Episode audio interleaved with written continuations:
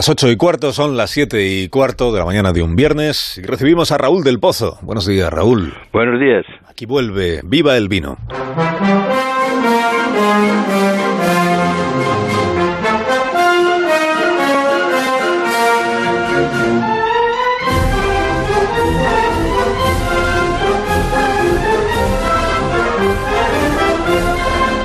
Cuando tú quieras, maestro. Los iconoclastas eran aquellos tipos que derribaban estatuas en Bizancio. Aquí y ahora ha estallado una ola de iconoclasia o idiotismo retroprogre. Los pirómanos de iconos ponen el índice a lo que el viento se llevó. Pintan la cara de Churchill, que se enfrentó a Hitler con sangre, sudor y lágrimas. Decapitan a Cristóbal Colón en Estados Unidos, que nunca pisó el Ulises del Renacimiento arrojan sus efigies a los lagos y a la basura en Minnesota, Virginia y California. Le acusan de genocida. En España ha resucitado un tal Torquemada.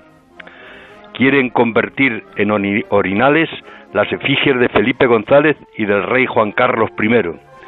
Los sanchistas, que pactaron con los enemigos de la Constitución, dicen que Felipe ya no representa ni al PSOE ni al socialismo. Pedro Sánchez le dijo hace tiempo a Évole, el PSOE ya no se reconoce en él.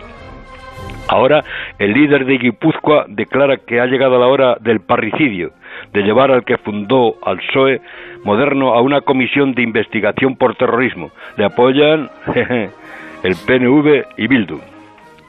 Lo mismo le ocurrió a Marcelino Camacho, el fundador de comisiones, carnet número uno, que se tragó nueve años de chabolo en Carabanchel. Lo echaron del sindicato.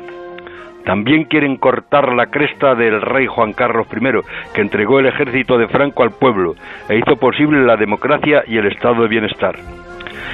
El idiotismo es el último ismo que se ha apoderado de las cabezas sin sesos. Como dice Marcial Muñoz, son tan gilipollas que no se han dado cuenta de lo que el viento se llevó es una crítica al esclavismo y un canto a la libertad.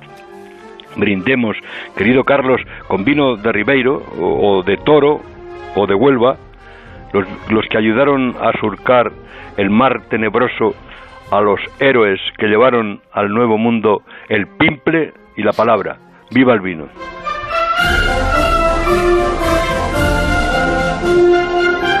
Siempre contra el idiotismo.